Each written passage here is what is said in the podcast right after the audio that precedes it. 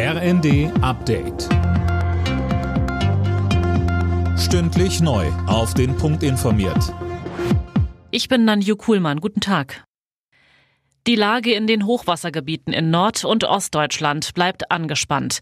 Das Technische Hilfswerk stellt sich bereits darauf ein, dass der Einsatz länger dauert, Sönke Röhling. Ja, THW-Präsidentin Lackner sagt, der Einsatz werde mit Sicherheit über den Jahreswechsel hinaus fortgeführt. Was sie vor allem besorgt, ist der Zustand der Deiche. Die seien massiv aufgeweicht. Deshalb ist das auch ein Schwerpunkt des Einsatzes, die Deiche zu verstärken. Dazu fliegen Hubschrauber von Bundespolizei und Marine mit Sand befüllte Big Packs an die betroffenen Stellen. Für die nächsten Tage sind weitere Regenfälle angekündigt. Die könnten die Pegel in den Hochwasserregionen erneut ansteigen lassen. Die aktuelle Krankheitswelle kostet Deutschland mehrere Milliarden Euro. Das hat das Kieler Institut für Weltwirtschaft berechnet. Über die Studie berichtet die Welt am Sonntag. Mehr von Holger Dirk. Erkältung, Grippe und natürlich auch Corona-Infektionen, das führt seit Oktober zu einem massiven Anstieg des Krankenstandes in den Büros in Deutschland.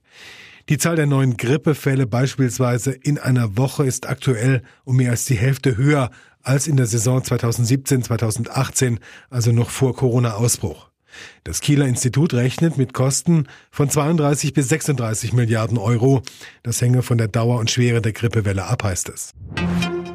Die meisten UN-Vertreter haben die jüngsten russischen Luftangriffe auf die Ukraine verurteilt. Der UN-Sicherheitsrat hatte in einer Dringlichkeitssitzung darüber beraten. Bei den Angriffen auf die Ukraine waren mindestens 30 Menschen getötet worden. Auf der Erde leben inzwischen mehr als 8 Milliarden Menschen. Im vergangenen Jahr ist die Weltbevölkerung um rund 66 Millionen angestiegen, wie die Deutsche Stiftung Weltbevölkerung mitgeteilt hat. Der Anstieg verlangsamt sich seit Jahrzehnten, außer auf dem afrikanischen Kontinent. Alle Nachrichten auf rnd.de